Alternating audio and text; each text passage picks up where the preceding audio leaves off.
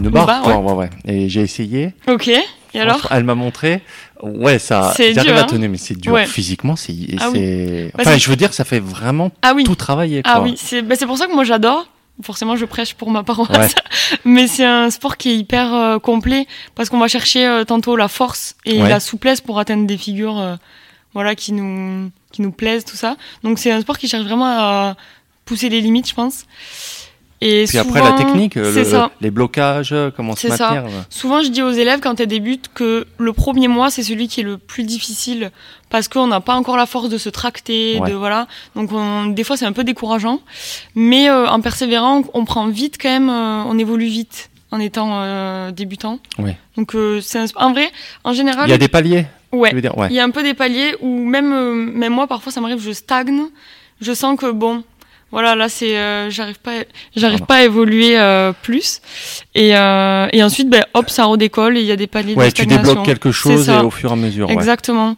Et bon, je pense que c'est pareil dans tous les sports. hein. ouais, ouais, ouais. Mais c'est vrai que la pollen, c'est vachement euh, c'est un public euh, large et très varié. Ouais. Et je pense que ça, il y a plein de personnes qui se découvrent des, des qualités qu'elles n'avaient pas ou enfin voilà, qu'elles ne pensaient pas avoir en tout cas, D'accord. qui poussent vraiment les Non, mais c'est bien. limites.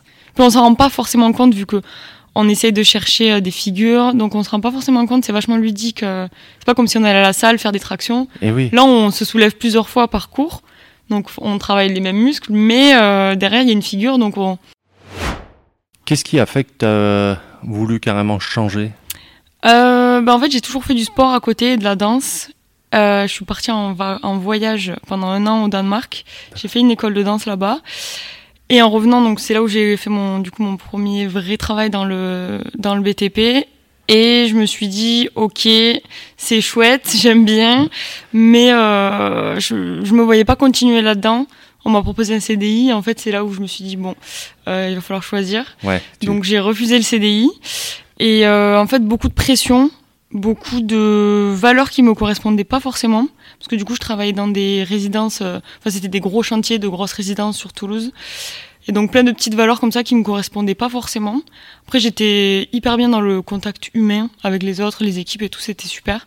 Mais oui, beaucoup de comptes à rendre, beaucoup de pression. Et du coup, plus de place pour la vie perso.